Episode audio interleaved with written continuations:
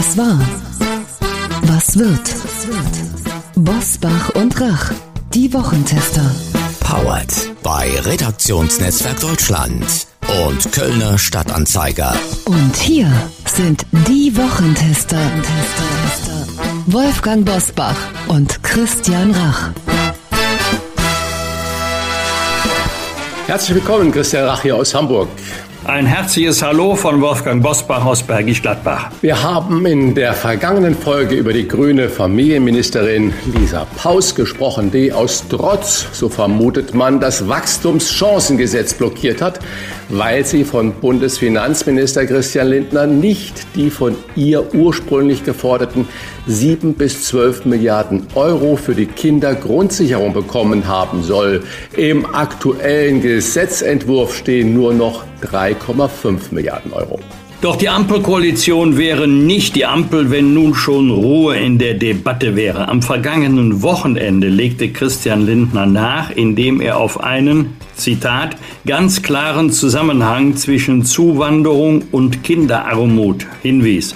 Der FDP-Chef will eine Debatte darüber führen, ob es wirklich mehr Geld aufs Konto der Eltern braucht, wie Lisa Paus es plant, oder ob stattdessen mehr in Sprachförderung, Integration und eine bessere Ausstattung von Kitas und Schulen investiert werden müsse. Fortsetzung folgt, spätestens bei der Kabinettsklausur Ende August. Wir ordnen den Streit gleich ein und stellen Ihnen heute zwei interessante Persönlichkeiten vor, die die ersten Bürgerräte für den Bundestag organisiert haben. Was war?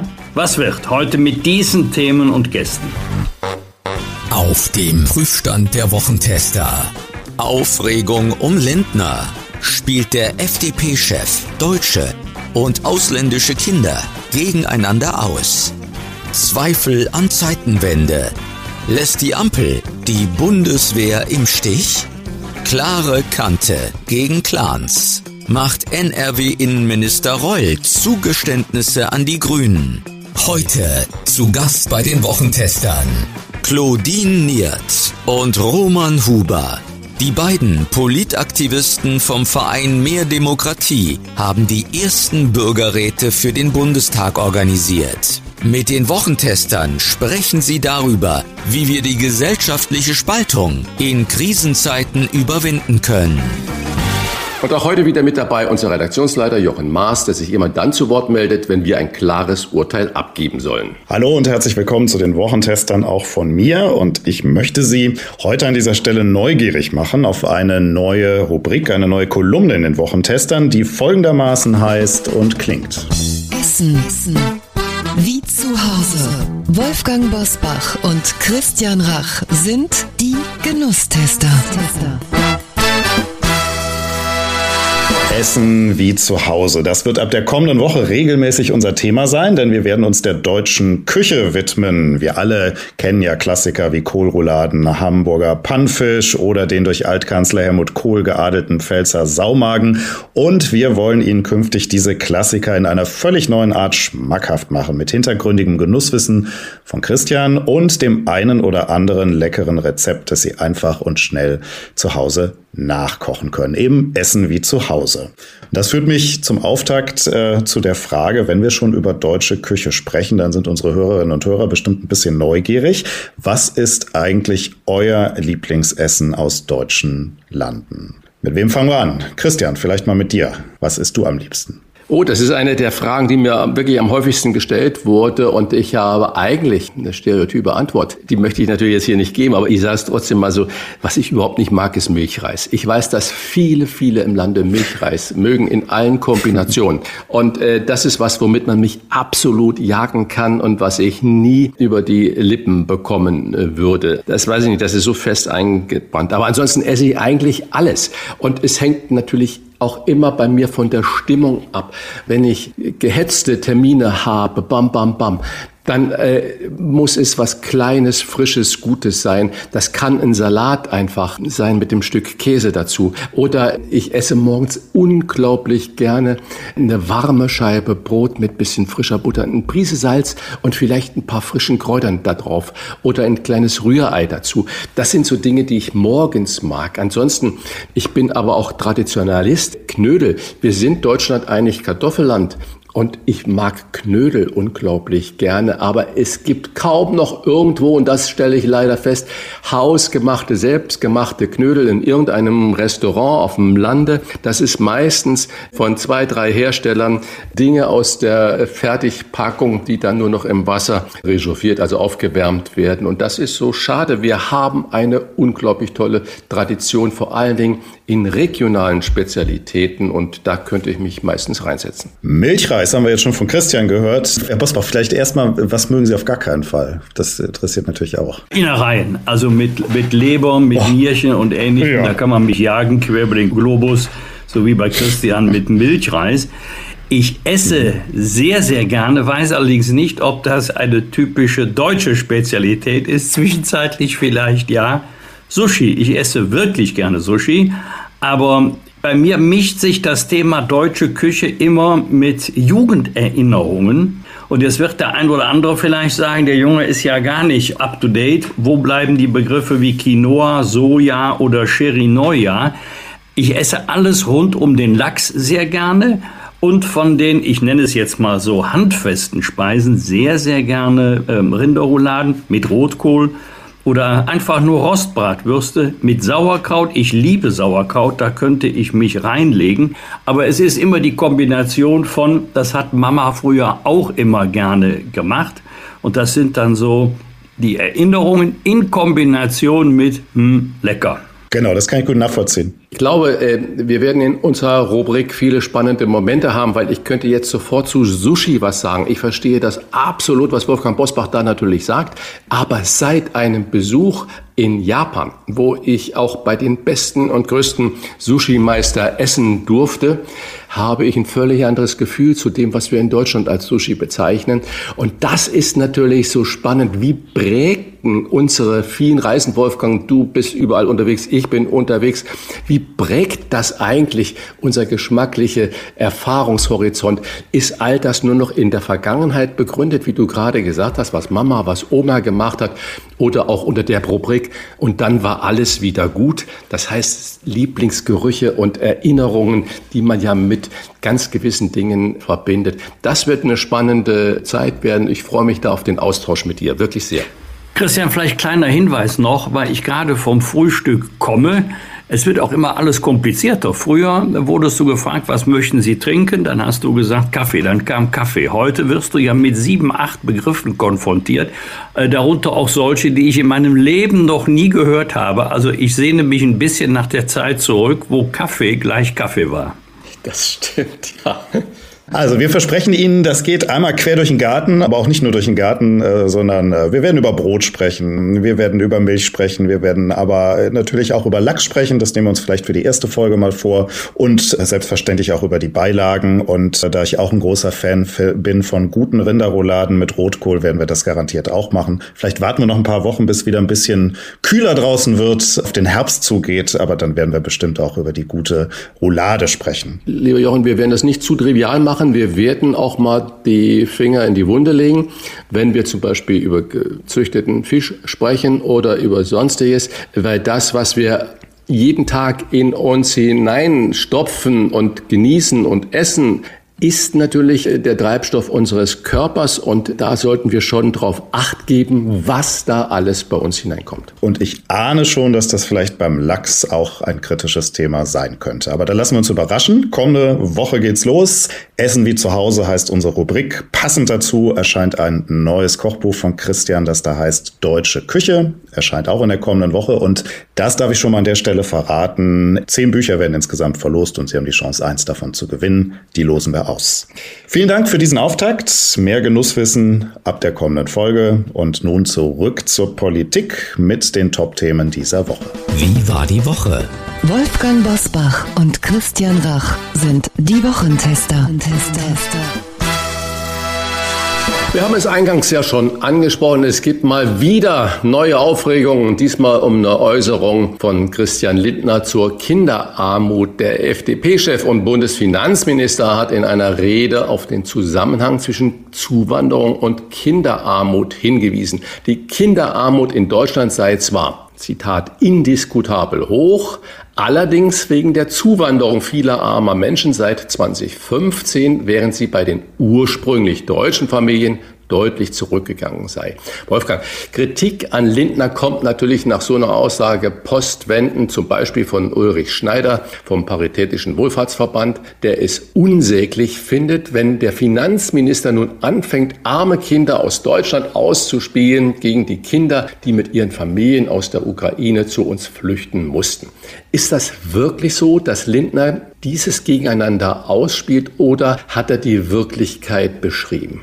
Also wenn man sozialpolitische Kritik einsammeln möchte, ist Ulrich Schneider eine ganz sichere Adresse. Das ist ja immer wieder das Gleiche, was er sagt. Und diejenigen werden von ihm oft kritisiert, die nur schlicht die Wirklichkeit widerspiegeln. Die Zahlen, die Fakten sprechen für die Äußerung von Christian Lindner. Das ist auch kein Wunder ein sehr großer Teil der Menschen, inklusive der Kinder, die in den letzten sieben, acht Jahren nach Deutschland gekommen sind, leben von staatlichen Transferleistungen. Anders formuliert, nicht alle sind in der Lage, ihren Lebensunterhalt durch eine Erwerbstätigkeit zu finanzieren. Das hat jetzt wiederum zur Folge, je mehr Menschen, die bedürftig sind, aus humanitären Gründen nach Deutschland aufgenommen werden, desto höher steigt die Zahl der Bedürftigen in Deutschland und das wiederum wird nicht nur von Herrn Schneider zum Anlass genommen, auf die soziale Ungleichheit im Lande hinzuweisen. Christian Lindner hat nicht Kinder gegeneinander ausgespielt oder Familien gegeneinander ausgespielt, er hat lediglich die harte Realität beschrieben. Es wäre ja schön, wenn es anders wäre. Vielleicht ist es auch in fünf oder zehn Jahren anders, wenn der starke Zuzug der letzten Jahre von Menschen aus humanitären Gründen deutlich zurückgeht. Damit ist aber meiner Überzeugung nach nicht zu rechnen. Und es ist schon etwas äh, kurios, äh, wenn man ein Land dafür kritisiert, dass aus humanitären Gründen viele Menschen, sehr viele Menschen aufnimmt und deshalb viele Menschen äh, von sozialen Transferleistungen abhängig sind, zumindest für geraume Zeit, dass das Land dann genau dafür auch noch am Ende kritisiert wird. Insofern kann ich die Kritik nicht nachvollziehen, ähm, die da geäußert wird an dem, was Herr Lindner gesagt hat, denn alle Fakten sprechen für ihn. Das Zeitenwendeversprechen von Bundeskanzler Olaf Scholz scheint gebrochen, denn während des Krieges in der Ukraine versprach er Jahr für Jahr mehr als zwei Prozent des Bruttoinlandsproduktes in die Verteidigung zu investieren. Nun soll der Verteidigungsetat allerdings mittelfristig wieder sinken. In den kommenden Jahren soll kaum zusätzliches Geld für die Bundeswehr ausgegeben werden im Jahre 2028, in fünf Jahren sogar weniger. Christian, nehmen wir die weltweite Bedrohung durch Putin und andere Machthaber nicht ernst genug? Ich glaube, äh, wir nehmen das schon alle ernst genug und ich denke, die Politik nimmt das auch ernst genug. Also nur mal das, um diese Frage von ernst nehmen zu umschreiben. Weil ich glaube, was wir im Moment völlig verdrängen, ist jetzt gar nicht Putin, weil der ist ja jeden Tag in den Schlagzeilen und wir haben ja erst gerade auch die Tage wieder gesehen durch den Flugzeugabsturz, in dem der Chef der Wagner-Söldner-Truppen anscheinend ums Leben gekommen ist, das ist ja schon erschreckend. Und äh, auch wenn jetzt vielleicht von der offiziellen russischen Seite gesagt wird, äh, das war ein technischer Defekt, die Crew hatte schlechte Wartungsarbeiten gemacht. Ein Schelm, wer da was anderes da hinten dran vermutet. Also äh, ich glaube, die Schrecken, die Putin verbreitet, äh, die sind weit, weit in uns drin und die werden natürlich auch von der Presse und allem, äh, ja auch zu Recht immer wieder hervorgehoben. Aber ich möchte den Fokus bei deiner Frage auf was anderes lenken. Wir haben in baldigster Bälde Wahlen in den USA. Jetzt fängt es schon an, ähm, dass auch die Demokraten, also die Präsident von Präsident Biden, langsam aber sicher bei der Ukraine zurückrudern. Auch wenn man jetzt gar nicht so pessimistisch äh, ist. Wir erinnern uns alle noch an die Zeiten, als der Donald Trump Präsident war, der ja vor allen Dingen Deutschland vor sich hergetrieben hat, was die Verteidigungsausgaben angeht, was NATO angeht und so weiter und so fort. Und auch Biden sagt und der Kongress in USA und der Senat sagt, dass China in Zukunft die größte Herausforderung für die USA sein wird. Und was passiert äh, mit der NATO? Was passiert mit Europa und auch speziell mit Deutschland, wenn China in den USA wirklich als die größte Bedrohung der amerikanischen Interessen und des amerikanischen Militärs gesehen wird, dann wird der Druck auf Deutschland so immens werden mit den Verteidigungsausgaben, wie wir sie eigentlich noch gar nicht erlebt haben. Und ich verstehe nicht, wenn sich äh, Außenministerin Baerbock wieder hinstellt und sagt, okay, die Krim gehört auch unverrückbar zur Ukraine. Okay, alles d'accord. Aber dann müssen wir auch bei uns unsere Landesteile so schützen können, was ja im Moment auch politischer Konsens ist, dass wir uns selbst verteidigen können und nicht nur immer sagen, naja, die USA wird das schon richten. Ich warne heute hier an dieser Stelle schon davor, es wird irgendwann sehr bald zu Ende sein mit dieser Großmut der USA, wenn die sich mehr wie wir ja gerade jetzt wieder erleben, den BRICS-Staaten äh, zuwenden, also China und Indien, Brasilien, Afrika und Russland natürlich auch noch. Ich erachte das für äußerst riskantes Spiel, wenn wir jetzt anfangen, den Bundeswehretat schon wieder auf unter zwei Prozent äh, zu kürzen, weil die Abhängigkeit von der USA und der Druck, der aus der USA auf uns ausgeübt werden wird, der wird durch die anstehenden Wahlen größer werden und erst recht immens sollte Donald Trump wieder Präsident werden. In dieser Woche hat das NRW-Innenministerium sein Lagebild Clankriminalität vorgestellt. Demnach hat die Polizei in NRW im vergangenen Jahr 20,3 Prozent mehr Straftaten mit Clanbezug als im Vorjahr gezählt. 20,3 Prozent. Bei den Verdächtigen mit Clanbezug gab es einen Anstieg um 11,2 Prozent. Wolfgang, erstmals hat NRW-Innenminister Reul, den wir ja auch hier schon im Gespräch hatten, der immer bekannt ist für klare Kante, das Lagebild nicht persönlich vorgestellt, sondern nur per Mail an die Presse verschicken lassen. Weshalb zum Beispiel die Frankfurter Allgemeine Zeitung vermutet, Reul habe womöglich Rücksicht auf den grünen Koalitionspartner nehmen wollen. Die Grünen zuckten bei den Koalitionsverhandlungen damals in Düsseldorf, nämlich bereits bei dem Griff Clan Kriminalität richtig zusammen. Klare Kante von Herbert Reul aus dem Off, aus Rücksicht äh, auf die Grünen. Hältst du das für möglich oder äh, hatte der einfach keine Zeit, keine Lust oder war krank? Warum weiß ich nicht, aber dass er zurückzuckt vor möglicher Kritik der Grünen, das glaube ich nicht. Also ich kenne ihn ja jetzt seit Jahrzehnten. Er war ja unter anderem lange, lange Jahre mein Kreisvorsitzender im CDU-Kreisverband. Also der ist alles andere als bang, auch nicht vor den Grünen. Aber äh, du hast es gerade schon angedeutet, der Konflikt findet an einer anderen Stelle statt, denn äh, es gibt einen interessanten Schnipsel im Netz aus einer Fernsehdiskussion, an der unter anderem Renate Künast von den Grünen teilgenommen hat und Ahmed Mansour. Beide hatten wir ja auch schon als Interviewgäste hier im Wochentester. Da ging es um die Begrifflichkeit Clankriminalität und Frau Künast hat sich auch energisch dagegen gewehrt, dass dieser Begriff zukünftig noch verwandt wird. Achtung, das würde Großfamilien stigmatisieren. Ja, darum geht es ja genau nicht.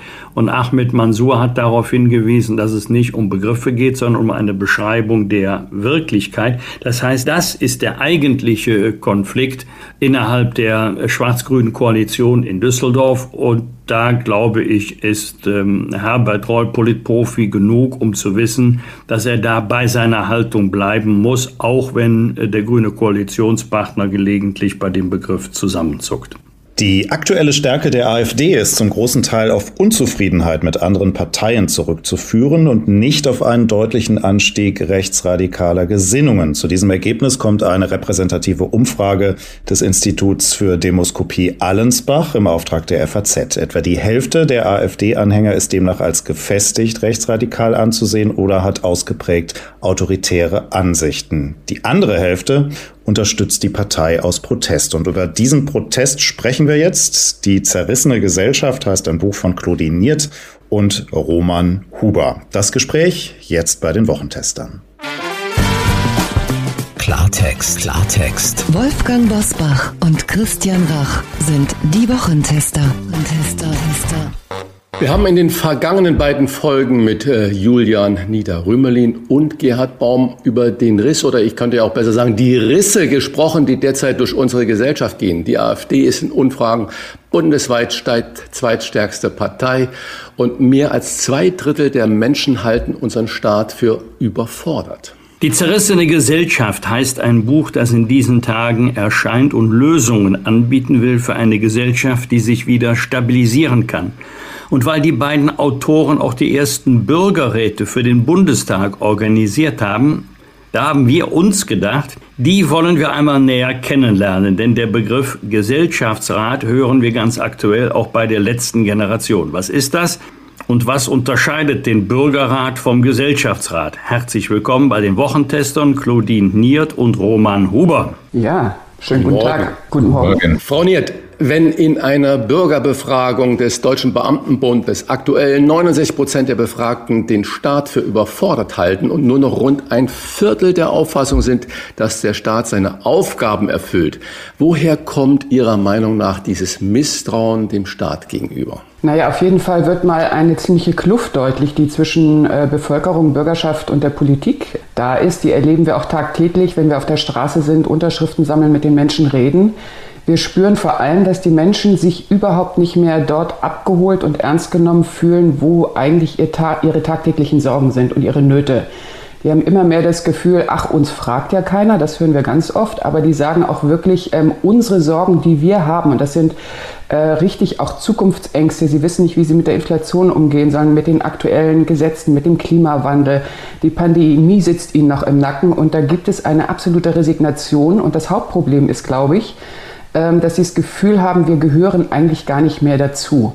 Und das ist, glaube ich, bedrohlich für die Demokratie. Denn die Demokratie ist eigentlich der Rahmen, in dem wir unsere unterschiedlichen Interessen aushandeln. Und wenn der Rahmen anfängt zu bröckeln, zu wackeln und in Frage gestellt wird, dann würde ich sagen, befinden wir uns mitten in der Krise.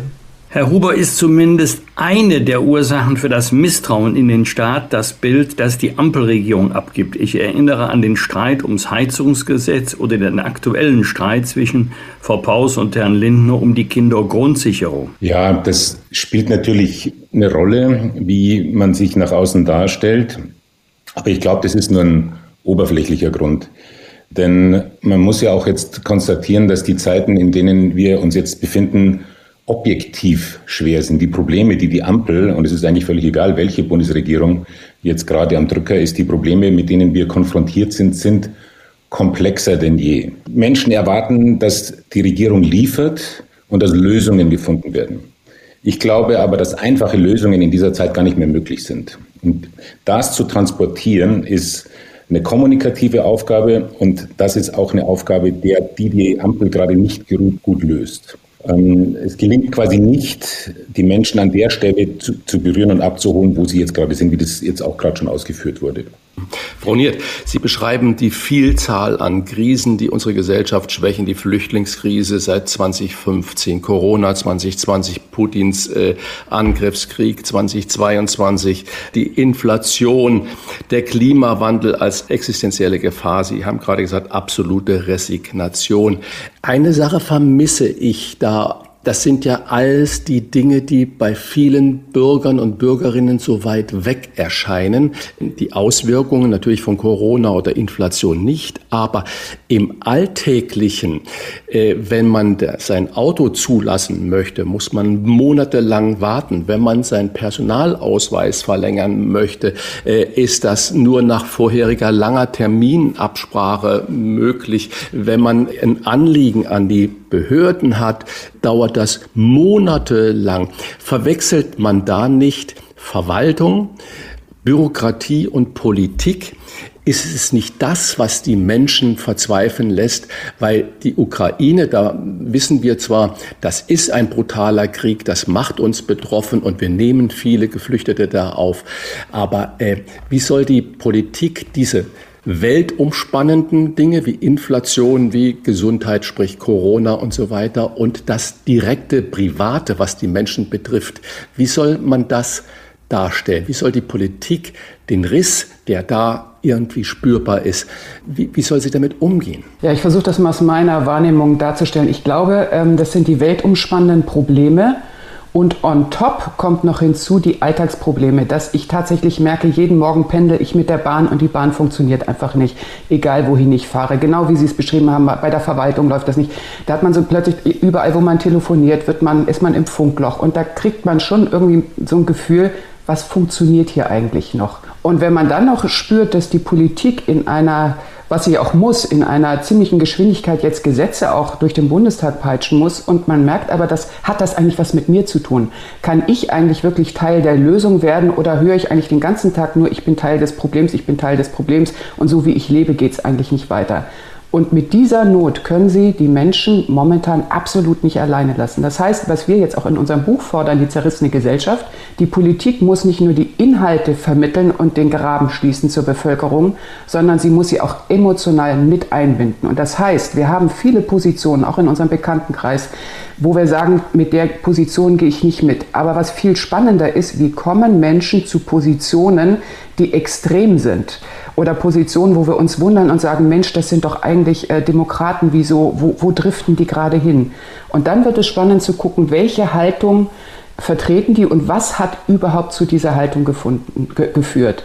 Und genau da setzen wir jetzt eigentlich auch an mit dem Buch, dass wir sagen, wir brauchen ähm, kluge Dialogformate, übrigens ähnlich wie der Bürgerrat, äh, der jetzt für den Bundestag ähm, äh, gerade äh, organisiert wird, Bürgerrat Ernährung, der Ende September startet, wo 160 bundesweit ausgeloste Menschen, also der Querschnitt der Bevölkerung zusammenkommt, um der Politik eine bestimmte Frage zu stellen. Und ich glaube, solche Dialogformate schließen gerade diese Kluft, diese Brücke. Das heißt, wenn die Politik den äh, Bürgerinnen und Bürgern ernsthaft zuhört und sagt, ich habe auch ein Interesse an deinen Antworten, dann sind die Bürgerinnen und Bürger sofort bereit und wenden sich nicht ab. Wir merken immer nur, sie wenden sich ab, wenn sie nicht gefragt werden. Und jetzt der zweite Satz ist noch, die Bürger erwarten oft gar nicht, ähm, dass eins zu eins das übernommen wird, was sie denken oder was sie jetzt fordern, sondern oft reicht es schon, dass sie merken, dass ihre Sichtweise mit einbezogen wird. Denn die Gesellschaft ist unglaublich vielfältig und ähm, ich sage auch immer, ähm, als Wählerin erwartet man nicht nur ein, ein Klimagesetz, was nur grüne Politik äh, und die Handschrift trägt, sondern man erwartet ein Klimagesetz, das auch sozialdemokratische Aspekte drin hat, konservative Aspekte, liberale Aspekte. Also diese umfänglichen Lösungen und in die der Bürger mindestens mit einbezogen wird in, in, deiner Alltag, in seinem Alltagswissen auch, denn es gibt ja viel Kompetenz, ähm, die auch in der Bevölkerung schlummert ähm, als auch in, in der unmittelbaren Not. Wie entscheidend für den Riss ist das Gefühl der Menschen, Ach, die da in Berlin, die verstehen doch unsere Sorgen und Nöte überhaupt nicht. Die leben in ihrer Hauptstadtblase. Ich würde sagen, das Gefühl ist absolut ausschlaggebend und ich würde sogar sagen, die Emotionen momentan beeinflussen unser politisches Handeln. Wir erleben das auch bei uns selbst. Wenn man ähm, erstmal eine Position emotional belegt hat, dann versucht man eher noch die Informationen danach zu suchen, die die eigene Emotion bestätigen. Und je mehr sie das machen, desto mehr spalten sie quasi. Sie, sie lösen sich auch von der Realität ein Stück weit ab. Und ähm, Distanz entsteht immer in uns. Also ähm, der Riss entsteht ja dadurch, dass ich mich von etwas zurückziehe. Das heißt, ich gehe aus einer Verbindung raus, ich distanziere mich, ich möchte mit jemandem nicht mehr am Tisch sitzen, ich möchte nicht mehr, dass er in meinem Freundeskreis ist, an meinem Arbeitsplatz ist, am liebsten nicht mehr in der Gesellschaft. Und das ist natürlich eine ganz starke Spaltungstendenz, ähm, die oftmals verständlich ist, aber mit die, die, da bricht die Demok äh, Demokratie auseinander. Herr Huber, Sie sind ja mit Frau Niert unter anderem auch ähm, im Vorstand der Organisation Mehr Demokratie und bezeichnen sich selbst im Buch als Politikaktivisten.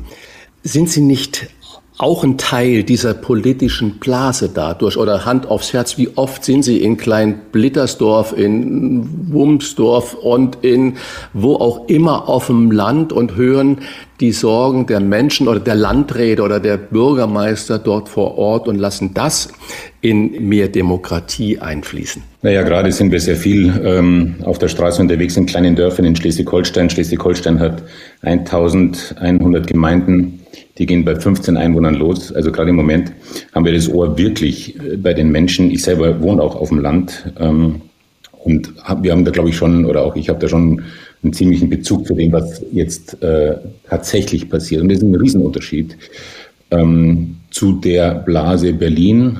Ähm, auch in Städten in Süddeutschland zum Beispiel erlebt man, hat man ganz andere Gespräche als jetzt im Osten. Also man muss schon auch rumkommen in der Republik, um ein Gefühl für das ganze Land zu bekommen. Das ist sehr unterschiedlich teilweise. Von jetzt, Sie haben fünf Volksbegehren zum Erfolg geführt und organisieren die ersten Bürgerräte für den Bundestag. Würden Sie uns bitte erklären, was diese Bürgerräte zukünftig tun werden? Ja, die Bürgerräte sind tatsächlich ein neues Element der demokratischen Beteiligung. Ähm, der Bundestag befindet sich momentan noch in der Erprobung dieser Formate. Wir von Mehr Demokratie haben das mit drei Durchführungsinstituten, IFOC, Nexus und IPG, sozusagen die Prototypen, die Vorläufe organisiert unter der Schirmherrschaft des damaligen Bundestagspräsidenten Wolfgang Schäubles. So, der jetzige Bundestag möchte drei weitere Elemente ausprobieren, um zu gucken, ob das Instrument zukünftig sich etablieren lässt und gut verankern lässt. Die Idee dahinter ist, dass bei schwierigen Fragen, wo auch der Bundestag äh, vielleicht nicht so einfach eine Linie findet, er die Möglichkeit hat, neben seiner Expertenberatung und all der Kompetenz, die er sonst noch mit einbezieht, den Querschnitt der Bevölkerung an den Tisch zu bitten und in dem Fall sogar zusammenzulosen. Ähm, per ähm, Zufallsalgorithmus wird man dort aus dem Einwohnermelderegister äh, gezogen und dann eingeladen um tatsächlich der Politik äh, die schwierige Frage zu beantworten, die sie hat. In diesem Fall, in diesem Herbst, ist es zum Beispiel die Frage, die der Bundestag den Bürgern stellt, ähm, soll sich der Staat in die Ernährungsgewohnheiten seiner Bürger einmischen? Ja oder nein? Diese Frage muss beantwortet werden. Ist das unsere Privatsache, wie wir uns ernähren? Gibt es dann Handlungsbedarf? Und wenn ja, welchen? Soll er etwas regulieren über einen Preis, über Kennzeichnung? Welche Bereiche kämen überhaupt in Frage? Und ein Bürgerrat, und da äh, unterscheiden wir uns auch wirklich von sowas wie einem Gesellschaftsrat, erwartet nicht, dass eins zu eins die Empfehlungen übernommen werden, sondern ein Bürgerrat erarbeitet sozusagen einen, einen Konsens, von dem man ausgehen könnte, wenn die, der Querschnitt der Gesellschaft das diskutiert hat, würde man sich auf diesen Konsens einigen und der wird als Empfehlung ähm, der Politik übergeben. Und der Abgeordnete hat somit eine Urteilsgrundlage mehr. Also er ist völlig frei in seiner Entscheidung, das muss er auch bleiben. Wir haben eine starke repräsentative Demokratie. Aber an der Stelle hat er noch mal eine Rückkopplung gesagt, ach, ist ja interessant, die Bürger und Bürger haben uns eigentlich eher das und das empfohlen. Selbst wir sind jetzt neugierig, was dabei rauskommt bei dem Bürgerrat Ernährung im Herbst. So, und das Spannende ist, was wir festgestellt haben bei den Vorläufern, Sie haben in so einem Bürgerrat natürlich auch Stimmen, die sich sonst eher in der Politik nicht mehr melden, die sich vielleicht sogar abgemeldet haben. Sie haben den Nebeneffekt, dass die Bürger sagen, ach, so schwierig ist Politik, ich fange wieder an, mich für Politik zu interessieren. Ich gehe vielleicht in eine Partei, ich engagiere mich wieder in einem Verband so. Ähm, Sie merken, die Kluft wird enger, weil Bürgerschaft und Politik einander näher rücken. Und umgekehrt erleben auch ähm, Abgeordnete, Mensch, das hat ja wirklich einen Wert. Äh, ich habe eine Empfehlung, mit der habe ich so vorher nicht gerechnet. Und die geht eben weit über das hinaus, was wir durch normale Umfragen, demoskopische Umfragen, Erhebungen haben. Weil, und das, den Satz muss ich eben noch anführen, weil die Bürger ja in einen Dialog gehen. Das heißt, jeder Ausgeloste kommt mit einer Position, sitzt dort mit 159 anderen Bürgern und das Wichtige ist, jeder sagt nicht dem anderen, ähm, was er denkt und sagt jetzt mal so, das ist die Linie, die geben wir der Politik vor, sondern das Zuhören steht im Vordergrund ich höre 159 Positionen und dadurch verändert sich eben auch meine eigene Meinung. Und das ist das Relevante in der Demokratie. Also 160 sind wohl ausgelost worden. Haben die alle gesagt, hurra, ich bin dabei? Oder haben sie auch einige gesagt, nee, danke fürs Gespräch, das möchte ich nicht? Ja, da haben Sie das genau richtig erkannt. Was würden Sie machen? Sie kriegen so einen Brief, der liegt im Briefkasten und Sie sind eingeladen zu einem Bürgerrat. Natürlich, viele haben gedacht, das ist ein Fake, rufen im Bundestag an, ist das ernst gemeint? Manche schmeißen ihn weg, manche sagen, ich kann doch nicht gemeint gemeint sein. Ähm, tatsächlich ist es so, man muss mehrere tausend ähm, äh, äh, Bürgerinnen und Bürger ziehen, um tatsächlich dann ähm, einen Rücklauf ungefähr von 10 Prozent zu haben oder mehr. Ähm, und aus den Rückläufern wird dann der Querschnitt der Bevölkerung zusammengestellt und zwar auch nach ähm, Bildungsabschlüssen, nach Geschlecht, nach Wohnort, Land, Stadt. Ähm, und der Jüngste oder die Jüngste kann 16 sein und der Älteste, dann nach oben gibt es keine Grenze. Wenn Sie das so erzählen, äh, Frau Niert, das äh, erinnert mich natürlich, und das geht die Frage dann an Herrn Huber, ähm, an das, was äh, die Aktivisten der letzten Generation ja auch öffentlich dann fordern. Äh, Tempolimit, die sagen ja 100 oder 110 oder 120, je nachdem, wer gerade spricht. Und vor allen Dingen fordern sie einen Klimagesellschaftsrat, der ja auch per Zufall und per Los und so weiter ausgewählt werden soll. Und auch die äh, sind sich ja darüber im Klaren, dass nicht jeder, der wenn dann da ausgelost wurde, Hurra schreit. Und so wie Sie es ja gerade sagen, dann wird ja trotzdem noch mal geguckt, wer ist was, welcher Bildungsabschluss und so weiter und so fort. Man hilft dem Zufall also so ein klein bisschen nach. Aber was mich interessiert ist, Herr Huber, was ist denn der Unterschied zwischen äh, dem Klimagesellschaftsrat, wie ihn zum Beispiel letzte Generation äh, fordert, und den organisierten Bürgerräten, wie Sie sie fordern oder auch schon initiiert haben? Ich würde mal sagen, es gibt drei wesentliche Unterschiede. Einmal ist es so, wenn wir jetzt einen Bürgerrat zu dem Thema Klima organisieren, dann sind wir absolut ergebnisoffen. Also es könnte bei uns auch tatsächlich rauskommen, dass die Bürger sagen, nee, wir müssen gar nichts machen. Ähm, was jetzt bei der letzten Generation vermutlich kaum äh, vorstellbar ist. Dann der zweite Punkt ist, der ähm, Gesellschaftsrat soll verbindlich entscheiden. Und bei uns ist vollkommen klar, dass ein beratendes Gremium entscheiden. Am Ende tun immer die gewählten Repräsentanten, sei es jetzt der Gemeinderat, der Landtag oder der Bundestag. Das kann und soll sich auch nicht ändern. Wenn man das ändern wollte, dass mehr, dass nicht nur der Bundestag entscheidet oder der Landtag, dann muss man das direkt demokratisch machen. Dann braucht es ein Volksbegehren, muss eine bestimmte Hürde überschritten werden und dann entscheiden alle Menschen. Und der dritte Unterschied, und der erscheint mir auch ganz wesentlich, ich halte mittlerweile nicht mehr viel von ähm, Bürgerräten, die so umfassende Themen wie das Klima versuchen zu beantworten weil da hat man mindestens fünf Unterthemen. Da spricht man dann über Landwirtschaft, über Energie, über Wärme, über Industrie, über Konsum und das schafft man überhaupt gar nicht. Das heißt, ähm, zukünftiger aus meiner Sicht ist, dass man sich auf ein spezifisches Problem konzentriert. Ähm, am einfachsten wäre natürlich jetzt zum Beispiel Tempolimit, aber man könnte auch sagen, einen CO2-Preis oder wie geht man die Wärmewende auf kommunaler Ebene an? Also ganz spezifische Probleme lässt da dann die Menschen sprechen und konkrete Lösungen ausarbeiten. Ähm, wir haben auch gesehen, dass bei Klimaräten jetzt zum Beispiel in Frankreich oder auch in anderen Ländern, da entwickeln die Menschen dann 150 Vorschläge. Was soll jetzt äh, das französische Parlament oder der deutsche Bundestag mit 150 Vorschlägen machen? Die setzen dann vielleicht sogar zwei Drittel um. In der Regel die, die eh schon in der Pipeline sind, aber die zwei, drei kritischen, auf die es ankommt, die fallen dann unter den Tisch. Und deswegen haben wir jetzt zum Beispiel beim Bürgerrat Ernährung darauf geachtet oder haben jetzt so ins Design reingeschrieben, wir wollen maximal neun Empfehlungen, mehr nicht. Dann müssen nämlich die Bürger am Ende auch Gutes gegen Gutes abwägen. Und das ist ja genau die Aufgabe, die ein Bundestagsabgeordneter vor sich hat. Das sind ja oft Lösungen, die sind alle gut und richtig. Aber am Ende muss man sich dann entscheiden.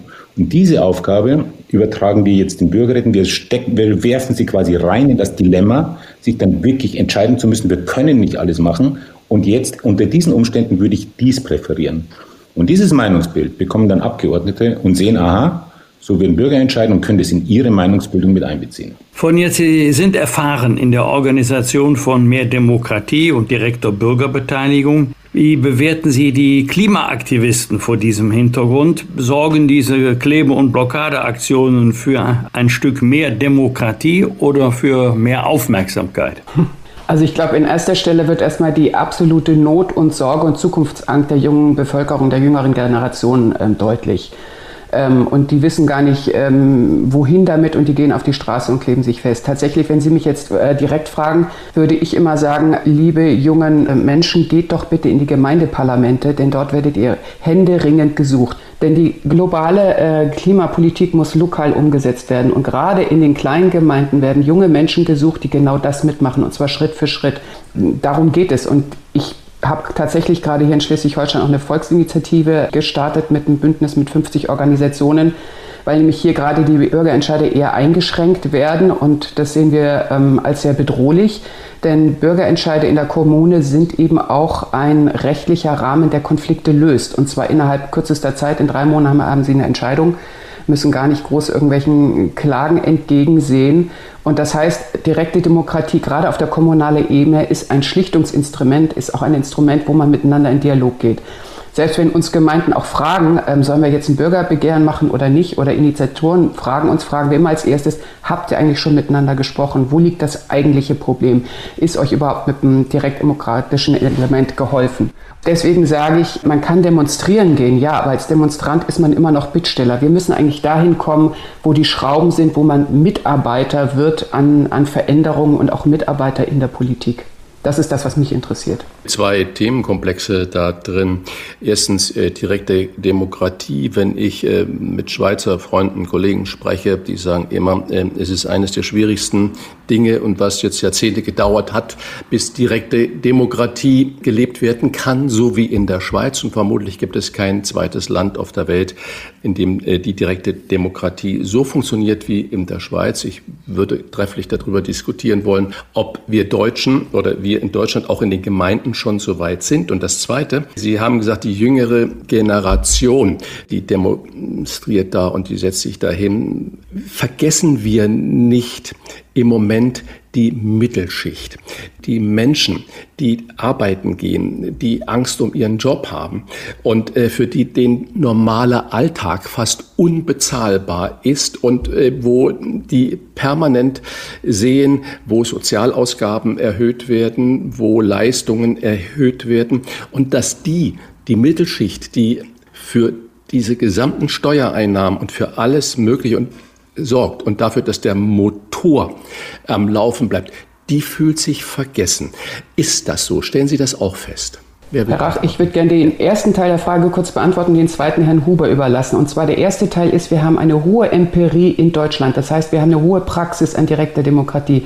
Wir gucken auf 8000 Bürgerbegehren in deutschen Gemeinden. Das sind reine Erfahrungswerte.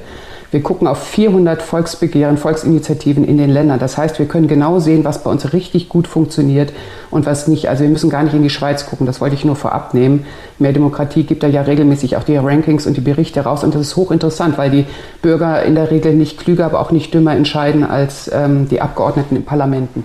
Also es ist eine äh, löbliche Ergänzung zu den Wahlen. So, jetzt äh, Roman Huber zum zweiten Teil. Ja, ich erlebe das auch so, wie Sie das beschrieben haben. Jetzt auch, wenn man sich anschaut, wer wird denn jetzt auch ähm, zivilgesellschaftlich aktiv? Das sind oft junge Menschen, so die noch nach der Schule oder so im Studium noch sind, und dann wieder ältere. Ähm, aber so dazwischen ähm, haben wir die Situation, neu, bist neu im Job, du hast vielleicht Kinder, hast dir ein Haus gekauft oder bist auf Wohnungssuche und das Leben ist so komplex und einnehmend, dass man zu nichts anderes mehr kommt. Und wenn dann noch, wie Sie beschrieben haben, diese Dinge oben drauf kommen, dann entsteht auch so ein Frust und dieses Gefühl, ich gehöre eigentlich nicht mehr dazu. Und ich kann auch gar nichts mehr machen. Auf der anderen Seite sind das aber die Menschen, die jetzt, die jetzt auch in, in der Praxis stehen, die brauchen wir eigentlich wieder aktiviert, um Probleme zu lösen. Ich glaube nicht, dass wir ähm, Themen wie den Klimawandel rein ähm, politisch lösen können, sondern wir brauchen die Kraft und die Intelligenz gerade der Mittelschicht, gerade der Menschen, die, die sozusagen mitten im Leben stehen. Wenn ich mir jetzt vorstelle, ähm, auf kommunaler Ebene soll eine Wärmewende umgesetzt werden. Wer soll denn die ganzen Häuser dämmen? So viele Handwerker gibt es doch gar nicht. Das Thema ist bestens bekannt. Aber wir leben in einem Land der Heimwerker. Wenn wir also es schaffen würden, diese Do-it-yourself-Mentalität auf den Klimawandel reinzuholen und zu sagen, Leute, wir in der Gemeinde, wir schließen uns jetzt zusammen, wir kümmern uns um unser Fernwärmenetz, wir, machen, wir bauen unser unser Windrad in Bürgerhand. Wir machen jetzt hier gemeinsam, äh, entwickeln Lösungen, wie wir den Speicher hier aufbauen können und so weiter. Es gibt so, äh, so äh, Geschichten, wo sich Dörfer oder Kommunen zusammentun und wo alle Teile der Gesellschaft, nicht nur Politik und Bürger, sondern auch die Unternehmer, die sind natürlich auch Bürger, aber sind schon nochmal ein spezieller Schlag an Leuten, Unternehmer mit reinholen, Wissenschaft. Solche Allianzen brauchen wir, wo alle zusammenhelfen, an einem Ziel arbeiten und zusammengehen. Stelle anheim, wer von Ihnen die Frage beantworten möchte und schicke voraus, ich selber zucke immer zusammen bei dem Begriff äh, abholen, also gerne von Politikern benutzt, wir müssen die Menschen abholen. Ich frage mich immer, ist das abholen oder ist das mitschleifen? Wollen die da wirklich hin, wo wir hinwollen? Das ist ja eine andere Frage. Ich versuche es trotzdem mal mit dem Begriff. Wie und wo kann man diejenigen inhaltlich abholen, die Wut haben, die vielleicht auch den Mut verloren haben und kein Vertrauen mehr, dass die Politik ihre Probleme löst. Ja, also ich stelle fest tatsächlich, ähm, erst kommt die Resignation, dann wird rebelliert und schlimmstenfalls radikalisiert man sich. Und es ist, also jetzt die, meine jüngsten Erfahrungen jetzt auf den letzten Wochen auf der Straße, ist es wirklich, es ist die 62-jährige Rentnerin, es ist aber auch äh, der Berufsanfänger, die einfach wirklich sagen, wer fragt mich denn? Ich habe wirklich Sorgen und Nöte. Und ich glaube, und das ist nämlich auch interessant, dass wir jetzt von mehr Demokratie Anfragen, wie zum Beispiel bekommen vom, vom, vom Land Brandenburg oder so, solche Prozesse, Dialogformate in den Kommunen eben auch zu organisieren, damit genau diese Nöte und Ängste eben abgeholt werden und mit eingeflochten werden. Das heißt, wir müssen inhaltlich miteinander reden, aber wir müssen uns vor allem, und das wünsche ich mir auch von der Politik, sich mit den Nöten und Sorgen der Bürgerinnen und Bürger ähm, verbinden. Und genau das, glaube ich, merken die nicht. Die fühlen sich einfach komplett alleine gelassen. Und ich weiß, wie schwer das ist, das Abholen. Und das ist auch nicht immer eins zu eins, sondern da brauchen wir wirklich kluge Formate. Und deswegen haben wir auch dieses Buch geschrieben, weil da hinten ist ein ganzes Kapitel mit lauter guten Formaten, die wir entweder im Ausland schon erprobt haben oder im eigenen Land oder schon selbst ausprobiert haben. Also wir sagen ja wirklich hier, das funktioniert und das funktioniert nicht und das könnten wir machen. Und erleben jetzt eben auch schon Land und Kommunen, die auf uns zukommen, genau das zu organisieren. Also es ist möglich. Diese Tage haben wir ja gesehen in Nachrichtensendungen, dass Bundeskanzler Scholz und auch der äh, NRW-Ministerpräsident Hendrik Wüst sich dann medienwirksam im kleinen Eifeldorf ablichten lassen, wo es diese Gemeinde, dieses Dorf geschafft hat, 100 Prozent autark zu sein und sogar 186 Prozent ihres äh, Energiebedarfs selber zu produzieren, indem sie alle Bürger mitgenommen haben und diese Entscheidungen äh, gemeinsam getroffen haben und damit das Gemeindesäckel oder Stadtsäckel, Dorfsäckel füllen können. Das sind ja Leuchttürme. Und wenn man dann aber den Bürgermeister hört und er sagt, was für Hürden er da umschiffen musste, bis das dann auch ging, äh, dann wurde ihm ja eigentlich äh, fast schwindlig. Viele sehen äh, ihre Antwort auf die vielschichtigen Krisen und die Enttäuschungen über die Politik in einer Wahlentscheidung für die AfD. Kennen die ihren Verein mehr Demokratie nicht oder wollen die sich gar nicht mehr selbst dafür engagieren, dass sie mehr Mitsprache und Gestaltungsmöglichkeit haben, so wie ich das gerade jetzt von dem kleinen Eifeldorf ja geschildert habe? Wie viel Demokratie, wie viel Wir wollen denn die Menschen wirklich? Wie kann man die denn dazu begeistern? Äh, ist das auf 1000 Einwohner begrenzt, um es mal so marginal zu sagen, und bei 15.000 Einwohnern scheitert das schon? Nee, das glaube ich nicht. Ich glaube, ähm, das geht letztlich in jeder äh, Gemeindegröße. Natürlich ist in Gemeinden bis 100.000 ist das Ganze einfacher. Da sind die Bezüge noch mal kürzer. Und bei mittleren, bei Großstädten, also jetzt Berlin oder Hamburg, das, das muss man im Grunde eigentlich wie ein eigenes Bundesland behandeln, sind sie ja auch. Ähm, oder da kann man dann auch auf die Quartiersebene gehen. Ja, wenn man nach Wandsbek, Hamburg schaut, 350.000 Einwohner, das ist ja eine Großstadt. Ja, also da muss man dann schon auch noch mal schauen. Ähm, aber ich glaube, dass, ähm, und ich möchte mal zurückgehen auf das, was Sie sagen, ich verstehe das auch, mir geht es auch oft so, ich nehme das mal mit oder wir müssen dich jetzt mal abholen, da kriege ich auch eine Krise, weil das oft auch so instrumentell gebraucht wird. Ich glaube, was entscheidend ist, wie ehrlich bin ich denn jetzt auch als Politiker? Wie selber mache ich mich denn transparent? Wie zeige ich mich denn, wo ich emotional wirklich stehe? Es glaubt doch kein Mensch, dass Politik hier alles im Griff hat, sondern die Überforderung, die in der, auch in der Politik da ist, die das Nichtwissen, das Gehetztsein von Termin zu Termin, das überhaupt gar nicht mehr klarkommen mit, wir schreiben hier ein Gesetz und wir haben im Grunde ja keine Ahnung, ob dieses Gesetz den gewünschten Effekt auch hat. So ist die Herr Hubert, da, darf ich noch mal kurz rein? Äh, verwechseln wir da nicht dann Gestaltungs, politische Gestaltungsmöglichkeit, die dann an ihre Grenzen in der Bürokratie kommt? Das heißt, die Umsetzung des politischen Willens scheitert an bürokratischen Hürden, was die Menschen im Alltag ja jeden Tag und jede Stunde erleben. Ja, aber da ist ein, da muss man eins mit einbeziehen, nämlich, dass bei der Gesetzgebung in der Regel die Ausführenden nicht mit einbezogen werden sondern die Gesetze tröpfeln von oben nach unten. Und wenn dann mal jetzt der Kommunalverband oder Bürgermeister oder jetzt die, die tatsächlich die Sachen umsetzen müssen, bei der Gesetzgebung in der ministeriellen Vorbereitung schon mit dabei wären, könnte man vieles auch ändern. Die klagen ja oft auch und fragen sich, wie sollen wir das denn machen? Völlig weltfremdes Gesetz. Das heißt, wenn man, bei, wenn man sozusagen die Intelligenz des ganzen Landes, auch der Verwaltung, weil wir kennen viele, wir arbeiten jetzt mit der, mit der, mit der Verwaltung viel zusammen, das sind viele intelligente Menschen, die eigentlich den Staat voranbringen wollen, die sich aber genauso abgehängt und nicht gehört fühlen, die aber Teil des Staates sind. Ja, das ist ja fast schon absurd. Da müsste man äh, größere und längere Prozesse machen und vor allem diese Idee, wir schreiben ein Gesetz und damit haben wir ein Problem gelöst, wird nicht mehr funktionieren. Denn es gibt keine fixen Antworten auf die Probleme. Wir leben in einer komplexen Welt, wo es keine einfachen, funktionierenden Antworten mehr gibt, sondern wir müssen sozusagen einen Schritt gehen und dann immer wieder schauen, okay, hat es funktioniert, was ist der nächste Schritt? Jetzt machen wir die nächste Runde, schauen wir uns wieder an. Also ein organisches Vorgehen in Lernschleifen. So, nur so können heute die Probleme noch gelöst werden. Ich würde gerne noch ergänzen ähm, dazu die Frage, weil Sie sagen, ähm, kennen die nicht mehr Demokratie? Ich habe gerade vorgestern Gespräche gehabt äh, mit, mit einem Bürger, der mir sagte, welche Partei ist denn noch für die Demokratie? Ich kann ja nur noch eine Partei wählen, die deutlich sagt, sie fördert die Demokratie. Und das ist genau gerade die problematischste Partei. Also unsere Sorge bei mehr Demokratie ist ja gerade das, wir hatten, äh, wir hatten fast alle Parteien mit Ausnahme der CDU, CSU war mit im Boot, FDP war mit im Boot, SPD, Grüne, Linke, sich einig, dass man die Beteiligungsmöglichkeiten bundesweit ausbauen muss. Und seitdem dieses Thema von der AfD mehr besetzt wird, und das war die letzte Partei, die sich da auch noch mit angeschlossen hat, sind alle anderen Parteien eher zurückgetreten, bis hin die Grünen die Volksabstimmung aus ihrem Grundgesetz gestrichen haben. Das war eins ihrer Gründungsziele. Und genau das ist eine hohe, hohe Problematik, die nämlich die Wählerschaft genau dahin treibt, wo die anderen Parteien sie gar nicht haben möchten. Und das äh, hören wir auch immer wieder, und das ist tragisch. Äh, dazu eine Nachfrage, weil Politik ja nie nur schwarz-weiß ist, gibt auch sehr, sehr viel Grau und äh, Demokratie und demokratische Entscheidungsfindungsprozesse sind oft komplex und kompliziert. Sie haben ein Thema schon konkretisiert, das ist, wie soll der Staat oder soll der Staat sich überhaupt beim Thema Ernährung einmischen oder ist das 110 Prozent Privatsache? Ähm, wo sehen Sie noch andere Themen, die man so analog behandeln könnte, ohne dass man sie so verkompliziert wie beim Thema Klima, wo Sie sagen, da gibt es mindestens fünf Unterthemen? Ja, ich würde mal sagen, ganz einfach, also vor allem die ganzen ethischen Themen. Roman, du kannst, glaube ich, auch, Entschuldigung, gleich auch noch antworten. Äh, ethische Themen wie zum Beispiel aktive Sterbehilfe.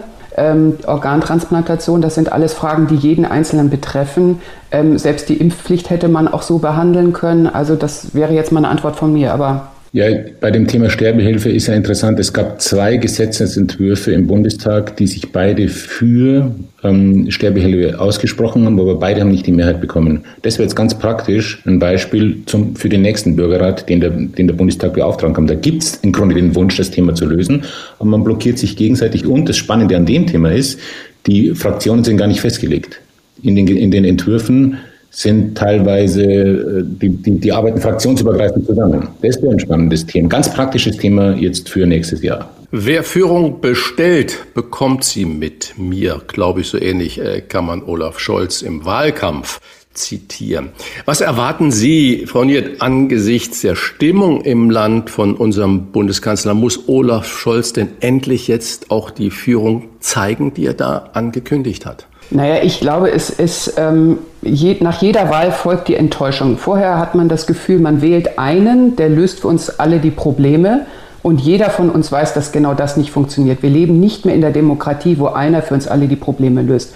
Eigentlich muss Politik ähm, Lösungsprozesse organisieren, die alle mit einbeziehen. So, das würde ich mal als Meta-Linie vorangeben. Wir sind am Ende der Zeit, wo auch meiner Meinung nach auch äh, nur einer ein Ministerium leitet, nur einer im Kanzleramt sitzt. Ich würde sagen, die Zukunft der Demokratie gehört auch Teams, klugen Teams, von mir aus auch vielfältigen Teams. Und jetzt bin ich wirklich im visionären Bereich. Ähm, warum sollten nicht auch die im Bundestag vertretenen Organisationen, Parteien ähm, auch in Teams äh, Ministerien führen? Also das heißt, dass wir wegkommen davon, dass einer für uns die Führung hat, sondern wie sind wir alle in der Lage, gemeinsam zur Lösung zu kommen? Wie ursächlich ist die Abstiegsangst, gefühlt oder realistisch, der Menschen für die Proteststimmung und Zerrissenheit im Land? Wird das Gefühl oder sogar das Erleben von Wohlstandsverlust bis weit in die Mittelschicht hinein von der Politik unterschätzt? Ja, total. Also das Auf jeden Fall. Kann, kann ich äh, absolut bestätigen. Das kann ich auch selber äh, an, an, mir jetzt äh, ablesen. Wir haben jetzt mit Inflationen in den letzten Jahren nie konkrete Erfahrungen gemacht. Wenn man sich jetzt dann anschaut, so zehn Prozent schmelzen jetzt hier so die Dinge weg. Äh, Immobilieneigentum geht im Preis runter. Das ist ein ganz, ganz zentraler Punkt, die, die Angst vor Abstieg oder so eine Zukunftsangst. Als wir, als ich aufgewachsen bin, ich bin jetzt Jahrgang 66, war klar, es gibt riesige Probleme. Am Ende setzen wir uns durch und am Ende haben wir irgendwie eine glorreiche, eine positive, eine, eine, eine schöne Zukunft vor uns. Und dieses Grundgefühl hat sich verändert. Und deshalb verstehe ich auch, warum Menschen, die jung sind, gar nicht mehr wissen, wieso soll ich denn in diese Gesellschaft überhaupt noch reingehen. Deshalb auch dieses Ding, ich gehe noch nicht mehr in einen Konzern, gebe mein Leben dafür, so wie das jetzt früher war. Das hat sich ganz grundlegend verändert. Diese Grundzuversicht aufs Leben.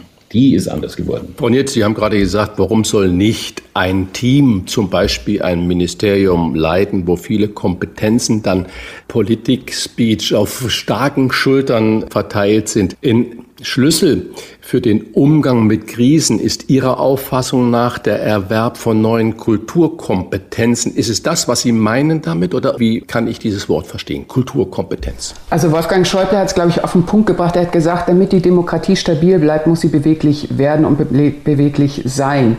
Und ich glaube schon, wir leben in einer der stärksten Demokratien weltweit. Ähm, und wir leben auch in einem Land, das starke Erfindungen für die ganze Welt ähm, hervorgebracht hat. Und genau diese Kompetenz, die sollten wir jetzt nicht schwächen. Und das ist, glaube ich, auch das, was man, wo man Sorge hat, oh Gott, äh, was ist, wenn wir plötzlich die Probleme nicht mehr lösen können. Sondern ich glaube, wir müssen den Mut haben, auch die Demokratie weiterzuentwickeln, die Politik weiterzuentwickeln, damit sie uns tatsächlich auch die Probleme löst, die wir erwarten. Und da würde ich auf jeden Fall sagen, wir brauchen Prototypen, deswegen auch sowas wie Bürgerräte. Aber ich glaube auch, dass man mit Abgeordneten durchaus auch neue ähm, Gesetzgebungsprozesse erarbeiten kann, um auch dort einiges ähm, zu verändern. Und die Kulturkompetenzen beziehen sich natürlich auch darauf, dass wir sagen, die Demokratie muss in sich so gestärkt werden, dass eben nicht nur die inhaltlichen und sachlichen Argumente mit einfließen, sondern auch unsere emotionalen Befindlichkeiten. Und das findet im demokratischen Rahmen ähm, selbst statt. Das heißt, wir müssen dort wirklich, und das, das ganze Buch ist da äh, zumindest letzte Drittel voll mit solchen Vorschlägen zu Kulturkompetenzen, die wir auch gesellschaftlich zusammen entwickeln können. Denn wir müssen uns gesellschaftlich müssen ein Empfinden von Rückhalt entwickeln, damit wir das Gefühl haben, unsere Demokratie ist stark. Immer wenn ich denke, ich bin alleine, dann merke ich eigentlich, dass ich schon rausgeflogen bin. Und das geht der Politik ja nicht anders. Ich habe mit mehreren hundert Politikern auf allen Ebenen gesprochen, bis in die höchsten Ämter.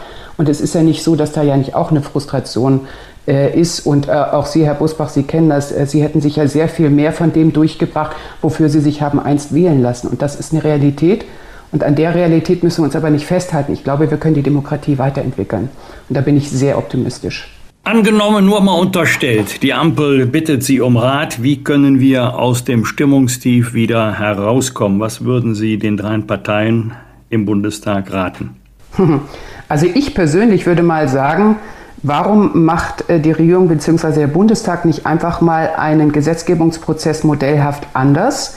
Und lädt zum Beispiel ein kompetentes externes Moderatorenteam ein, was ein Prozessdesign entwickelt, sogar mit den Abgeordneten zusammen, das man dann evaluiert und prototypmäßig durchführt. Das würde ich mal der Regierung zum Beispiel empfehlen und auch der Regierung sagen, ihr müsst uns nicht immer äh, die Stärke demonstrieren, ihr seid vor allem auch stark, wenn ihr selber sagt, wo ihr äh, auch mal schwach seid oder wo ihr gerade vielleicht mal nicht weiter wisst. So wie Robert Habeck das ja oft äh, demonstriert. Abschließend noch eine persönliche Frage an Sie beide bitte. Sie schreiben im Schlusswort Ihres Buches, dass Sie sich beim Schreiben wie zwei Streithähne vorgekommen seien. Das ist ein Zitat die ein Buch über nie wieder streiten schreiben. Worüber haben Sie sich denn so richtig in die Wolle bekommen? Herr Huber, wollen Sie anfangen? Ähm, wir sind ja auch tiefer eingestiegen in kollektive Traumastrukturen, haben uns jetzt angeschaut, zum Beispiel, wenn man den Ukraine-Krieg betrachtet, was sind denn da die geschichtlichen Quellen dazu? Und da landet man ja dann schon bei äh, Kriegsthemen, bei Ahnenthemen, bei richtig tiefen Themen. Man landet auch bei Themen Mann-Frau zum Beispiel. Ja, das war zum Beispiel ein Thema, wo wir dann aneinander gekommen sind. Und ähm, wenn man über Trauma und Konflikt schreibt, berührt man auch die Themen in sich. Ja? Oder wenn man über Demokratie schreibt, berührt man die Undemokratie in sich, also den Schatten in sich, der berührt wird dann immer auch berührt. Und wenn man sich dessen nicht bewusst ist und nicht auch mal jemanden Dritten dazu holt, der dann auch mal so ein gemeinsames, moderiertes Gespräch führt, dann kann man da schon ganz schön aufeinander knallen. Am Ende haben wir es dann aber, glaube ich, gut hinbekommen. Ja, ich kann es auch gerne noch ergänzen. Es ist äh, wunderbar. Ähm, tatsächlich komme ich ja, ähm, äh, bin ja aus dem kreativen Bereich, äh, komme aus der Kunst. Und ich habe natürlich mit so einem Buch aus unserer Erfahrung, seit 30 Jahren arbeiten wir beide für die Demokratie, für mehr Demokratie, äh, zum Teil sehr, sehr erfolgreich. Ähm, und ich möchte eben immer weiterdenken. Und Sie haben eben gemerkt, dass ich auch einen kreativen Anteil habe. Ich habe den Mut, nach vorne zu denken. Und an der Stelle bin ich sicher an der einen oder Stelle ähm, weiter nach vorne galoppiert und brauchte dann auch einen Roman Huber, der sagt, nee, Moment, hier müssen wir noch die Studie und die Studie und das noch mit äh, reinholen und sich auch angucken. Und das war auch sehr gut. Also letztendlich muss ich sagen, der Konflikt war, in, war immer gut, weil er sich ergänzt hat.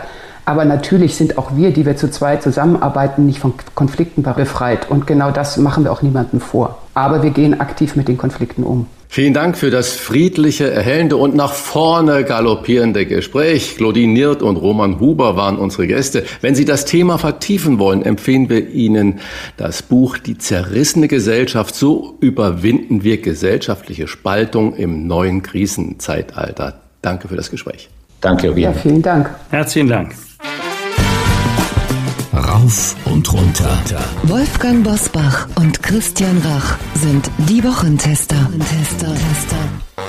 Wir geben Ihnen an dieser Stelle unsere ganz persönliche Bewertung ab über das, was wir in dieser Woche gut oder schlecht fanden. Daumen hoch oder Daumen runter, klare Urteile sind gefragt. Wolfgang, was gab es für dich in dieser Woche, bei dem du sagst, da geht mein Daumen hoch oder da geht der Daumen runter? Christian, ausgerechnet mein Heimatsender, der WDR, macht mir Kummer. Jetzt soll doch tatsächlich vor alten, ich hätte fast gesagt, antiken Sendungen von Otto oder Harald Schmidt äh, so ein Warnhinweis vorher eingeblendet werden. Ähm, es könnte ja sein, dass sich bei diesen jahrzehntealten Sendungen irgendjemand an irgendeiner Stelle, warum auch immer, brüskiert oder diskriminiert fühlt. Also da müsste ja eigentlich so Sendungen wie Ekel Alfred permanent mit Warnhinweisen versehen werden im Sekundentakt. Also ich glaube, hier werden die Zuschauerinnen und Zuschauer äh, völlig unterschätzt. Die wissen doch, aus welchen Zeiten die Sendungen stammen. Sie wissen doch damit umzugehen. Und selbst wenn einer politisch korrekt nicht mal lachen äh, äh, darf, aber nun von Herzen lacht, äh, Leute, wo ist hier das Problem? Man soll jetzt auch mal nicht die Ottifanten überbewerten. Jeder weiß doch, dass Otto ein Blödel, äh, Barde ist und jeder weiß doch, dass Harald Schmidt auch davon gelebt hat, dass er Dinge gesagt und gemacht hat, die als politisch nicht korrekt eingeordnet werden könnten. Und ähm, wenn wir jetzt mit den Warnhinweisen anfangen, wenn das Schule macht, müsste das ZDF vor jeder Böhmermann-Sendung einblenden. Achtung, hier könnte jemand äh, beleidigt werden oder sich diskriminiert fühlen, denn das ist ja bei Böhmermann ein Stilmittel der Sendung. Also ein äh, ewiges Rätsel bleibt mir. Die Innenministerin Nancy Faeser, auch jetzt wegen ihrer Haltung zu den Grenzkontrollen im Abschnitt Brandenburg-Polen. Ich muss jetzt ein bisschen was erklären, ohne besserig wirken zu wollen. Die stationären Grenzkontrollen sind ja abgeschafft worden im Zuge des äh, Schengen-Prozesses. Versprochen wurden sichere EU-Außengrenzen Zug um Zug gegen Abschaffung der Binnengrenzkontrollen. Jetzt wissen wir alle, dass die EU-Außengrenzen alles andere als dicht sind oder sicher sind. Sicher eigentlich wovor? Ja, vor illegaler Migration. Also welche Auswirkungen hat das nach innen? Im Abschnitt Bayern-Österreich ist äh, eine Notifizierung erfolgt gegenüber der EU-Kommission. Da gibt es Grenzkontrollen. Da hat man also der EU mitgeteilt, wir führen jetzt wieder stationäre Grenzkontrollen ein. Warum? Zur Verhinderung illegaler Migration. Mittlerweile ist aber der Migrationsdruck auf der Ostroute über Polen Richtung äh, Brandenburg höher als Österreich-Bayern. Deshalb äh, fordert das Land Brandenburg, dass der Bund hier tätig wird, äh, genauso wie an dem Übergang Bayern-Österreich auch. Das wird abgelehnt, obwohl der Migrationsdruck mittlerweile dort höher ist. Ich verstehe das nicht. Ich will mal ein praktisches Beispiel nennen. Also wenn ich keine stationäre Grenzkontrolle habe, selbst wenn Personen mit einer Achtung Wiedereinreisesperre, die also gar nicht einreisen dürfen, sich wieder auf den Weg nach Deutschland machen, und das kommt sehr häufig vor, können sie jedenfalls in diesem Grenzabschnitt ohne stationäre Grenzkontrolle die Grenze nach Deutschland passieren, sich wieder hier aufhalten. Da kann man nur hoffen, das ist eine Hoffnung, dass sie dann bei der Schleierfahndung äh, mal erwischt werden. Aber dass selbst Personen mit wieder Einreisesperre ohne Grenzkontrolle einreisen können, ist ein sehr merkwürdiges Ergebnis. Also hier nimmt sich der Staat offensichtlich selber nicht besonders ernst. Was gibt es Neues aus der Abteilung Klimakleber? Gleich zwei Dinge. Einmal, die, äh, die haben ja auch Humor, das muss man auch mal sagen. Sie haben vor wenigen Stunden eine Straßezufahrt zum BMW-Werk in Regensburg blockiert. Was für eine tapfere Aktion. Sie haben nur dabei übersehen, äh, dass BMW Werksferien hat, auch in Regensburg. Also ich tippe mal, das haben die mit Absicht gemacht, um zu zeigen, wir haben auch Humor. Und dann interessant, daran werden sich noch viele erinnern, vor wenigen Monaten wurde ja ein Kunstwerk, nämlich so Glasstelen am Deutschen Bundestag, auf denen das Grundgesetz abgebildet war, mit Farbe übergossen. Auf diese Weise gab später dann zivilrechtliche Ansprüche geltend gemacht wurden vom Bundestag als Eigentümer, weiß ich überhaupt nicht. Jedenfalls gab es ein Strafverfahren und ein, man ahnt es schon, Freispruch. Freispruch deshalb, weil keine Substanzbeschädigung die Folge gewesen sein soll. Juristisch kann man das noch erklären, aber ich glaube, dass von diesem Freispruch eine fatale Wirkung ausgehen könnte, dass sich jetzt viele aus dieser Abteilung wieder berufen könnten, zum Farbeimer zu greifen und ähnliche Aktionen ähm, zu starten.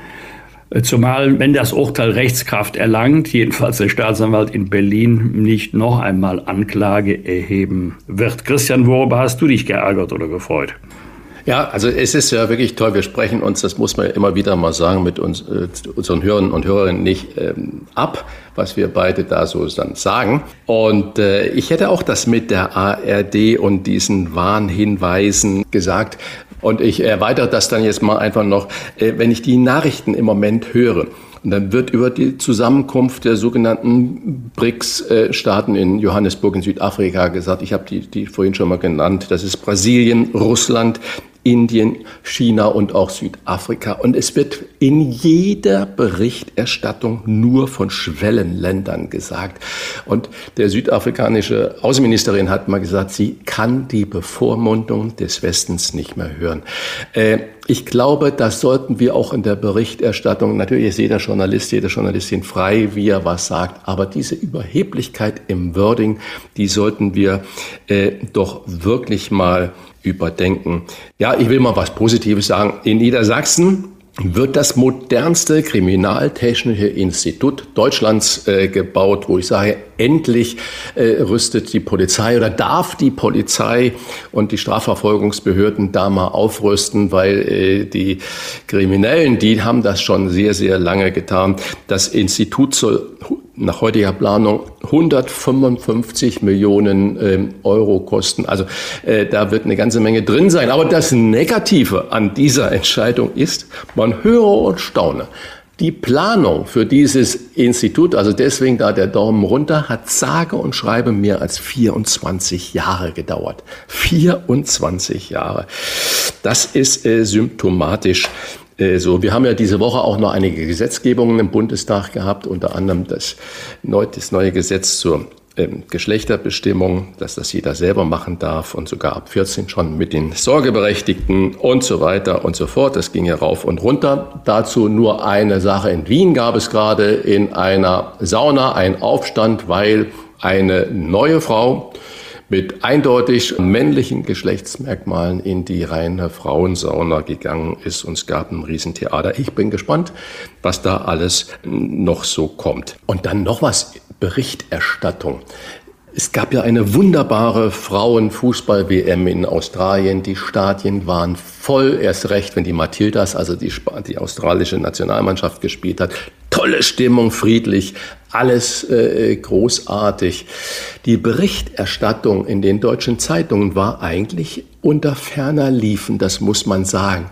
Sie war dann aber auf den Titelseiten, als der spanische äh, Fußballpräsident eine der Spielerinnen auf den Mund geküsst hat. Da hinkt das doch sehr. Ich will gar nicht diese Aktion äh, bewerten, das äh, entzieht sich da meiner Beurteilung. Aber das dann, in dem Moment, wo dieser Kuss da stattgefunden hat, das alles auf den Titelseiten war und davor eigentlich erst auf den Seiten drei der Sportteile, ähm, da würde ich doch auch mal ein ganz großes Fragezeichen da hinten dran machen wollen. Und wenn ich gerade bei Sport rede, diese Woche ist einer äh, der kantigsten Sportler, aber auch erfolgreichsten Sportler, die wir in Deutschland haben, äh, gestorben. Wir haben, wir wollen immer nur noch Erfolge sehen, aber bitte ohne Ecken und Kanten und alles glatt geschmirgelt und rund gebügelt.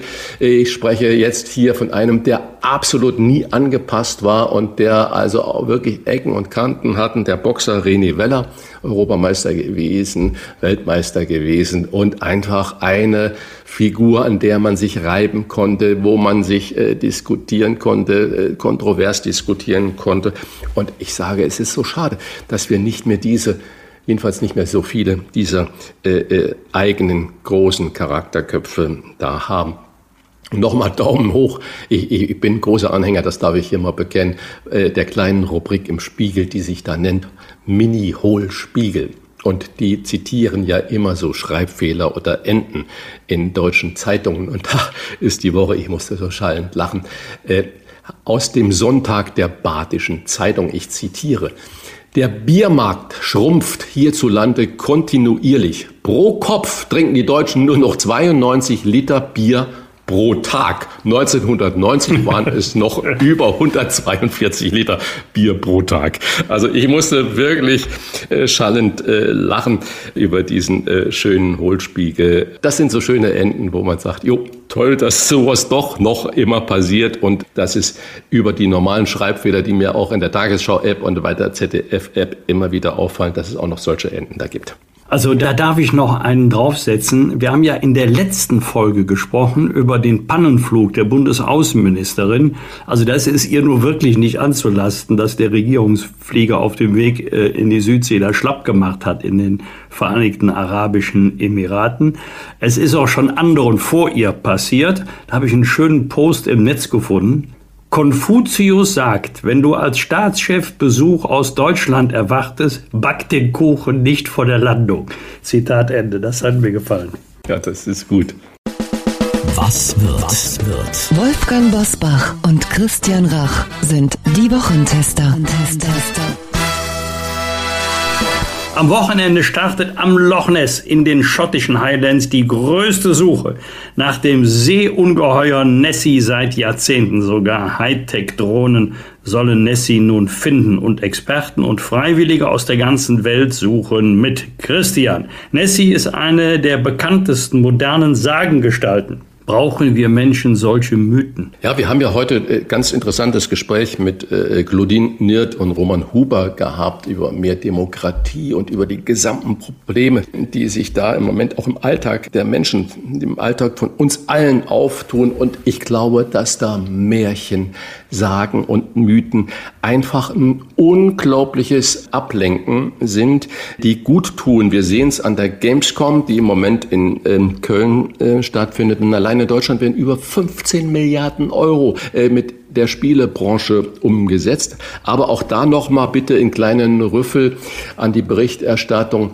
Da wurden immer die Bilder gezeigt und ähm, die Kommentatoren, sowohl im ARD, ZDF als auch bei RTL, ich habe diese drei Sender bei den Nachrichten darüber gesehen, haben das gezeigt mit strahlenden Gesichtern und Interviews geführt und bei den Spielen, die da gezeigt wurden, natürlich nur in den kurzen Ausschnitten der Nachrichtensendung, das muss ich da einschränkend sagen, waren immer Knallereien, Totschlag und Krieg oder Auseinandersetzungen gezeigt worden. Und dann sagte ja eine Reporterin uns eigentlich auf allen drei Sendern, ja, und das führt einfach Familien ganz toll zusammen und man muss da wissen, dass es keine Nischendasein mehr ist, sondern dass 56 Prozent der Deutschen Gamers sind. Und dann wird das unterlegt mit diesen Bildern, äh, Kampf, Totschlag und sonst was.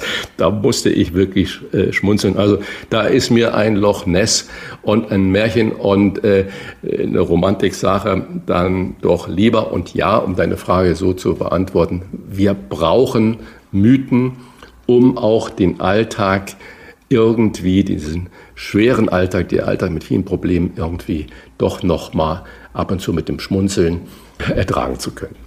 Am Samstag veranstaltet die evangelische Kirche in Köln ein Pop-up-Hochzeit. Dazu sind Paare eingeladen, die ihre Partnerschaft segnen wollen. Wolfgang, eine Hochzeit, ich sag's mal anders übersetzt als Pop-up to go für Partnerschaften, ist das das richtige Signal? Ja, Signal an wen? An die Gläubigen, an die Gesellschaft. Wahrscheinlich möchte die, die Kirche, hier ist es ja wohl die evangelische Kirche, als modern gelten, alte Zöpfe abschneiden und äh, als äh, hip rüberkommen. Ob das der Kirche auf Dauer hilft, dahinter mache ich mal ein Fragezeichen. Vielleicht wird die Kirche eines Tages auch ihre bisherige Haltung zur aktiven Sterbehilfe äh, ändern. Da gibt es vielleicht auch noch Pop-up-Beerdigungen. Ich weiß es nicht. Ich kann verstehen, dass die Kirche jetzt einmal neue Schwerpunkte setzen möchte, weil sie auch nicht immer wieder in Verbindung mit Skandalen gebracht werden will. Aber ich befürchte, dass man die, die Gläubigen eher irritieren wird, ohne dass man die zurückgewinnt, die die Kirche bereits verloren hat. Aber das wird die Zeit zeigen. Das kann ich persönlich nur vermuten. Wie es kommen wird, das wissen wir beide nicht. Am Montag liest Bundestagsvizepräsidentin Petra Pau in Schwerin aus ihrem Erinnerungsbuch Gott hab sie selig also so heißt das Buch. Christian, wenn man sich den aktuellen Zustand der Linken anschaut, könnte der Titel des Buches Programm sein, oder? Ja, das kann man ja jetzt mit einem Schmunzeln auch sagen, so wie du auch äh, sagst, es geht nicht um Petra Baum, mit Gott hab sie selig, sondern um die äh, Linken. Ich mache mir da ernsthafte Sorgen darum. Wenn ich das mal kurz zusammenfasse, die SPD hat ja in den langen Koalitionen mit der CDU meines Erachtens an Kontur verloren, beziehungsweise die CDU hat in vielen Momenten die klassischen Positionen auch der SPD übernommen, sich also mehr nach links als äh, zur Mitte orientiert. Darüber kann man vermutlich auch trefflich diskutieren. Jetzt komme ich auch zum eigentlichen Punkt. Eigentlich wäre es die Aufgabe der Linken, gerade im Bundestag natürlich immer gewesen, dann dieses von der SPD freigegebene Terrain zu besetzen. Wir brauchen eine funktionierende Linke in unserer Demokratie. Und was macht die Linke heute? Zerlegt sich selbst und übernimmt jetzt vermutlich in einem Anflug an Panik noch extremere Positionen als die Grünen, was Klimaschutz und so weiter angeht. Also ähm, ich weiß es nicht. Äh, wir wo, wo das hinführen soll. Und ähm, am Anfang, als 89, 90, als die Linke noch PDS hieß und so weiter, da musste man mit großem Vorsicht ähm, da sein. Aber ich glaube, heutzutage steht uns auch eine starke linke Opposition, auch im Bundestag oder auch in den Länderparlamenten, gut zu Gesicht, dass da auch immer wieder mal ein Regulativ da ist. Und wenn die Linke sich selbst zerlegt, äh, glaube ich, werden wir das am rechten Rand ähm, spüren. Das heißt also, das ist ähm, schon schwierig.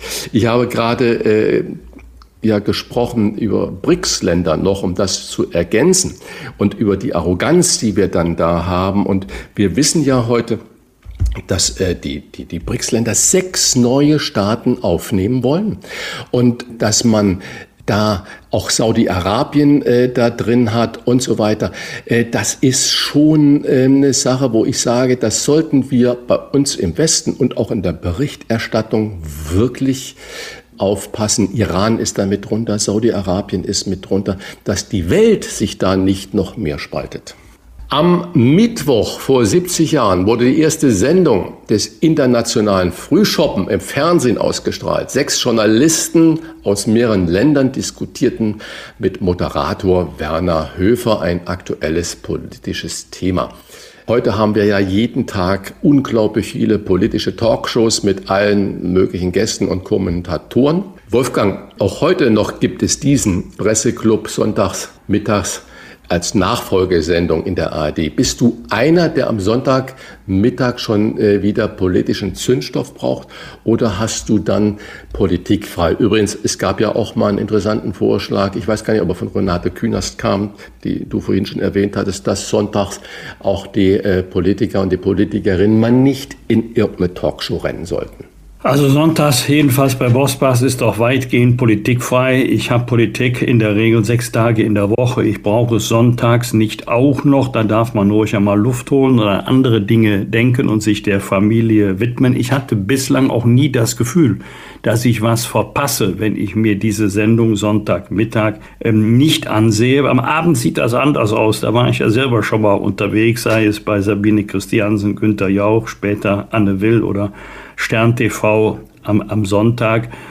Also wer es gucken will, der mag es gucken, aber ich bin kein Politik-Junkie in dem Sinne, dass ich ohne Politik nun überhaupt nicht mehr leben könnte. Politik war immer ein wichtiger Teil meines Lebens, aber nie mein ganzes Leben, so soll es auch bleiben. Gab ja mal den, äh, den schönen Slogan am Wochenende gehört, Papi mir. Und äh, so sehe ich das auch am Wochenende eindeutig Thema Familie und nicht Thema Politik. Bosbach und Rach. Im Internet diewochentester.de Das waren die Wochentester mit Unterstützung vom Kölner Stadtanzeiger und dem Redaktionsnetzwerk Deutschland. Wenn Sie Kritik, Lob oder einfach nur eine Anregung für unseren Podcast haben, schreiben Sie uns auf unserer Internet- und auf unserer Facebook-Seite. Fragen gerne per Mail an kontakt.diewochentester.de. Und wenn Sie uns auf einer der Podcast-Plattformen abonnieren und liken, freuen wir uns ganz besonders. Danke für Ihre Zeit und fürs Zuhören. Alles Gute bis zur kommenden Folge. Was war? Was wird? Wolfgang Bosbach und Christian Rach sind die Wochentester. Ein Maßgenau Podcast. Powered bei Redaktionsnetzwerk Deutschland und Kölner Stadtanzeiger.